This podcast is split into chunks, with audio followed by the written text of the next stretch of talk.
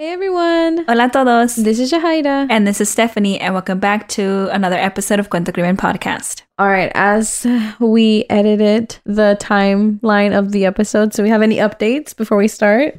Do we have any updates? I don't think we ever do, huh? No, we don't. we're working on it, y'all. We have some stuff. Usually before we record, like we're sitting in the studio just like chatting it up, uh, you know, personal and podcast live. Mm-hmm. And today we took a decision, but not yet to post it out but soon we'll have updates. yes, soon we will have good updates. Yeah. But actually, we do have one update, which is like very minor. We do get a lot of requested cases. And sometimes, like, we don't know exactly who requested these cases. So from now on, we promise when we write it down in our list, we're going to write the person who requested mm-hmm. it. And then y'all will get a little shout out yeah. in our episode because we think it's only fair. Because we've been getting so many, like, I just, I don't yes. remember. And we're making it down the list, sometimes yeah. we try to give a estimation to like the people who request it, like, mm-hmm. oh, maybe mm-hmm. we'll have it up in like two months. But sometimes we go over Sorry. the time that we say, but we're working on them. Yeah. I mean, se tardan, pero llegan, you yeah. know? Speaking of like requests, sometimes I think it's happening like with two requested cases. We did not find any information. Mm-hmm. So that's also why some of them take longer to come out porque mm-hmm. like we start doing our research y no podemos encontrar nada. Yeah. So yeah, and this this case that we're talking about today was requested and it did also have very limited information, but it was enough information to come and share with you all. Mm-hmm. And so yeah, like we said, no nos acordamos de who sent this request in, but we want to thank you and thank you so much for sharing this story because we weren't aware of Elizabeth's case. So, today we will be talking about Elizabeth Garcia, a 21 year old who was raped and brutally murdered inside her own apartment. And this case, I feel like it brings up a different like topic that we've never really talked about. So Elizabeth lived with her daughter, mm-hmm. and that just I don't know, it just shows like you're not safe in your own home sometimes. Yeah. And as a woman, like I mean, she has her daughter. Technically, she's living on her own, mm-hmm. and that's so scary because what, now you, never, can't live alone? Yeah, like you're never really safe. Yeah. Puede pasar donde quiera, cuando quiera, mm-hmm. whatever time. Like, what does it say? Like, crime has no schedule. Yeah. So, so yeah, so before we begin, we do want to give you all a heads up because as many of you know, we will be talking about sensitive topics. Antes de empezar, queremos darles una advertencia porque vamos a hablar de temas sensibles. Y también queremos decir que hablamos de estos casos con todo respeto a las familias y víctimas. All right, let's begin.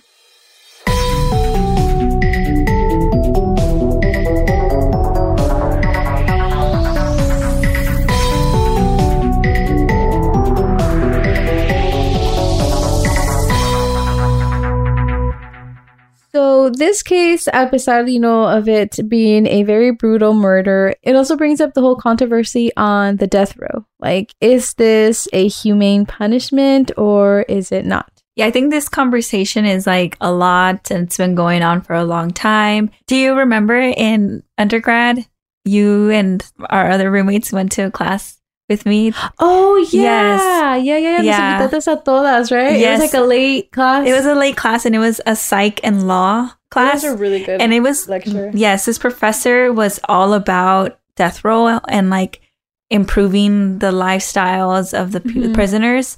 Like it, it's a lot to take in and like a lot to learn, and you view it differently as well. Like yeah, but that was such a good class. I regret not going into psych. Yeah, that yeah. was such a good class. It was. Thank you for bringing us with you. Yeah, because I would always talk about yeah, it. she would. She would like come home and she would be so excited. Yeah, and she would just be telling us a lecture. Y todas ahí comiendo dinner. Like, yeah, Steph. Like, yeah. And so that day we just decided to all go with her, and yeah, it was very much worth it. yeah, They're like let's go see. You know? what did she talk about? Yeah. So yeah, so this is like one of those cases that brings up this conversation. Mm-hmm and it'll come up later, like, you know, at the end of the investigation. So for now, let's just start with the very beginning. So el caso de hoy tomó lugar en el año 2002. Elizabeth was 21 years old at the time and she was living in Hartford, Connecticut. Ella era muy joven and she was super close to her family. Ella era muy cercana a su mamá y también a su hija de dos años. So this goes back to like, yeah, she was living with her daughter, but like as a two year old, mm-hmm. Como you're basically alone. But you know, regardless of everything, Elizabeth lived a pretty normal life. como dijimos, like, lo bueno que ella tenía el apoyo de su familia, tenía su hija y ella también ahora tenía una pareja nueva. Her boyfriend's name was Lawrence Hodges y no encontramos muchos detalles de la relación que ellos tenían, pero parecía que it was a pretty normal, healthy relationship. El primero de diciembre del año 2002 fue el último día que Elizabeth fue vista viva. Y esa noche, Elizabeth le encargó a sus vecinos su hija de dos años. She had made plans to stay with her boyfriend that night at Lawrence's place, and Lawrence says that, yeah, Elizabeth llegó and she slept over and they had a great time as usual. Y dice que al día siguiente Elizabeth regresó a su casa como a las 3 de la tarde. But the weird thing was that she never picked up her daughter. Her upstairs neighbors, which were the ones watching her daughter, grew worrisome when they said that the day passed by y Elizabeth todavía no llegaba por su hija. Ellos dicen que Elizabeth nunca faltaba en recoger, you know, a la hora que les había dicho. Yeah, and I feel like también like si hay un retraso, like she would, you know, call them to let them know, you yeah. know, like being mindful of their schedules as Mhm. well. Y entonces también me imagino que as a mom, you know, you're also eager to pick up your kids, you know, like you're going to be Yeah. that's going to be your priority. And also, like, especially like because she left it during the night, y, Mhm. like the way that her neighbors described it, it was like, okay, yeah, you'll see, like, she'll spend the night, but I'll be back like first thing tomorrow, you know, Yeah. type of thing. Entonces, ellos like se les hizo muy raro que Elizabeth like faltó en llegar. Y entonces, yeah, like the following day, Elizabeth no llega. Entonces, sus vecinos fueron al apartamento de ella just to check up on her and just maybe check if she was even home and if she was, if she was okay, or dices tú, like maybe a hiccup came up. And so when they get to the apartment, they were not expecting what they found. Ellos encontraron a Elizabeth ahí tirada en un charco de sangre. Y de inmediato ellos llamaron a la policía. Y cuando llegaron a la policía, it was just crystal clear that this was a homicide. Yeah, I mean, the investigators found blood everywhere. It was all over the kitchen floor, the walls, on her bed, and even on her baby's crib. Like, this was just like the crime scene, Yeah. you know? I just want to say, like, I'm very glad that the baby was not home. Mm-hmm. The fact that, you know, there was even blood on the baby's crib, that means it was, she was just trying to get everywhere in that Yeah. apartment. Like, it was a fight. It was a fight, yeah, because Yeah. like that's like so many locations. Yeah, exactly. And thankfully, the baby was away at the neighbors and she was okay. Now I'm thinking about the whole crime scene because it seems like there's apartments, right? So it's Mhm. like apartment complex, and there was a lot going on in this crime scene from like the kitchen to the bedroom and like back and forth, right? There's like blood everywhere. So I'm wondering, did anyone not hear her scream for help? Yeah, that You that's know? a good point actually. When we were researching, no habló de nada de eso, huh? Like Yeah. that that didn't come to the surface. I don't know. Maybe I'm thinking like maybe whoever did this kind of threatened her not Oh, to yeah. scream or I don't know. Maybe sometimes we're just a bit too busy with our days. That's true. fully- I don't know, but Mhm. like if someone's being murdered, you are gonna think that they're screaming in agony, no? Yeah, I guess that also it takes a lot for someone else to hear these screams and actually do something That's about it. You true. know, like there's that aspect to it. Maybe they did hear it and just like, dismissed it. dismissed it.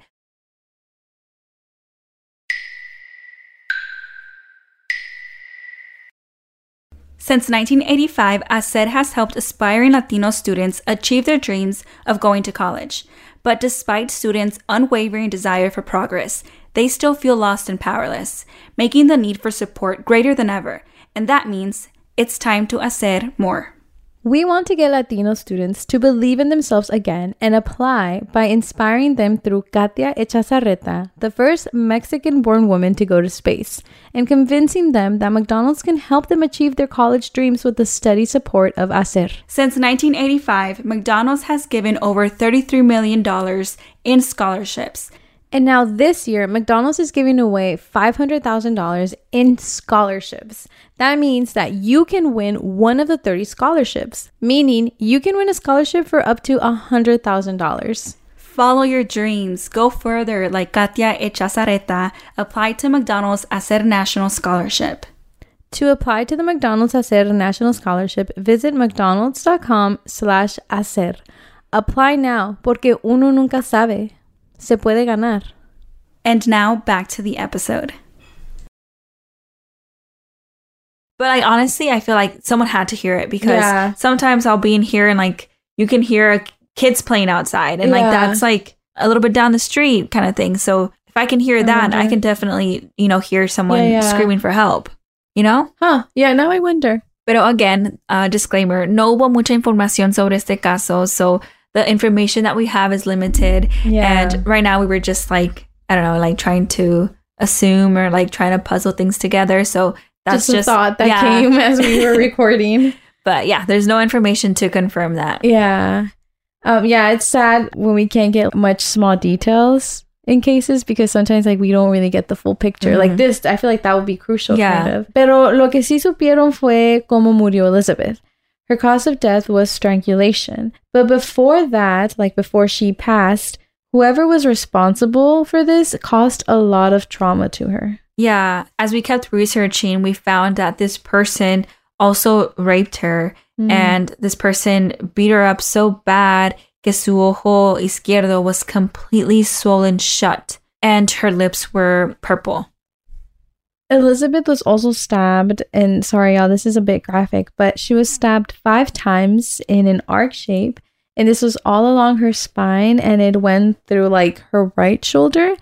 And she was also punctured three more times along her hairline in the back of her head, Yeah, like in her head. that's gruesome. That yeah, and uh, I okay. I think about it. If you touch your head, your skull is so hard. hard, yeah. How does like how does a human even do that? Yeah, that's like like we're like touching I know. our I'm like. I'm like feeling my forehead. And yeah, imagine like because it's different. Like I don't know, right? There's probably big differences. Yeah. from being stabbed in your stomach, like yeah, that's like fluffy versus like your head. it's yeah. But it's like cuando yo leí eso, it's like wait, like it feels and along your hairline, like that's where it's the hardest. Yeah. I don't know. Y también leímos que muchos de los golpes que tenía ella eran de self-defense. They were able to conclude that she was like fighting for her She- life. Yeah, she was fighting, and I guess that also makes sense as to why there was blood everywhere in that Mhm. apartment. I don't know. It's just it's a brutal case. Like this person clearly maybe had a motive, but like what I know is like they had no heart for them Mhm. to do this. Yeah. Y sí encontraron semen around her private area, which indicates that she could have been raped. Pero dice su novio que, you know, la noche anterior, they were intimate themselves, so perhaps it could have been his. And again, yeah, we're sorry to say, but we didn't find anything on this topic, like if whether or not they tested it or looked into it. But we did read the articles did state that, you know, she was sexually abused. Yeah. So I guess that's all we really know. And then maybe they did test it, Mhm. but they it just came back. It like- wasn't on the article or something, you know? yeah. And entonces todos se preguntaban quién le pudo haber hecho tanto daño a Elizabeth. And for a while, things kind of stayed the same in this case.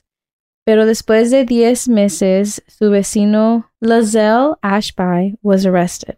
So, a quick fact about him él había cumplido 18 años just three days after Elizabeth's body was found. he So, was so young. Like so he wasn't even a full adult when he Mhm. committed this crime. Y no sabemos mucho del motivo de esta persona. Like again, you know, information was limited and we just don't know his motives. Like could have been his motive to rape her and then, you know, it just escalated to him killing her. Like we don't really know. Como dijimos aquí en este podcast, cada cabeza es un mundo. We don't know how long this person was planning this, you know. Or why he Why? targeted Elizabeth. And again, here we wish that we had more information to share with y'all because it's honestly a bit unclear as to how they got him. Like, we kind of Mhm. read that he was arrested for a different crime, and then, like, this is how um, he got connected. connected to Elizabeth Garcia. Like, we don't know if he shared this information to them or Mhm. if he was already on their radar for Yeah. Elizabeth Garcia. So we're not too sure, but he got arrested. And again, we also don't know what his motives were, you know? Mhm. And for this crime, at first, he was given the death penalty. Y la mamá de Elizabeth, we saw and we read many interviews that she had, and it seems like she was all for this punishment, like the death penalty. She was really counting on the sentence, and she said that it kind of made her feel better about the situation. Ultimately, the death penalty was ruled as unconstitutional in the state of Connecticut. Y entonces Lazale had his sentence reappealed. And so then he was sentenced to life in prison. And La Mamá de Elizabeth wasn't too happy with this because, as Jahaira said, she was for this, you know, Mhm. penalty. And we did find a quote from her, and I quote, the only hope that I had for him to be confined and miserable for the rest of his life, they're taking that away too. End quote. I feel like from the interviews that we saw, like she's carrying a lot of resentment towards, you know, the person que Mhm. mató a su hija. And I mean, in a sense, it's understandable because, you know, he took a big part of Yeah. her life. You know, like how does someone cope with that? Or like, you know, I don't know, just like to keep living your life with that void. Yeah. It's tough, you know, and honestly, like she seemed very upset that they took that sentence away from. yeah. And I and I think we see the different cases where some people are for it Yeah. and some aren't. And honestly, like it's understandable both ways. You know, like if they take your loved one, like I don't even know how I would react, like Yeah. how what I would want in that moment. you would have to be in that. Yes, I can't really put myself in that situation because I really don't know. You know, Yeah. I feel like I don't know, like a life sentence sounds good, but the fact that knowing they're still alive kind of would bug me too. I don't know what I would Mhm. want. You know?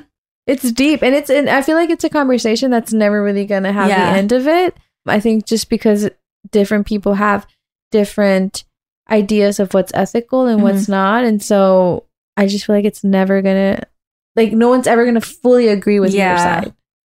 So It's complicated. yeah, it's really complicated. the the resentment and like the hurt that she has, like that's understandable and like Valid. you know, yeah.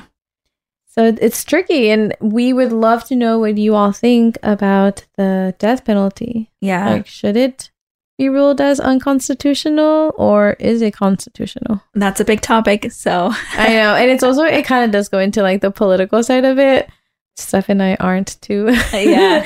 much part of, but um, yeah, but we would love to know what you all think. Or like, even in this case, like, did he deserve the death penalty or Mhm. not? let us know what you think. And we're always on Instagram. Yeah. That's our main platform. Yeah. If you want to chat, we're always there. so yeah, so come over, let us know. That's about it for Elizabeth's episode. Thank you so much for the person that shared it with us. We're glad to say, you know, that in this case, the person responsible was found and is now serving time because I feel like we don't get to say that in many of Mhm. our episodes. Entonces, yeah, that's about it. And we will see you all next week.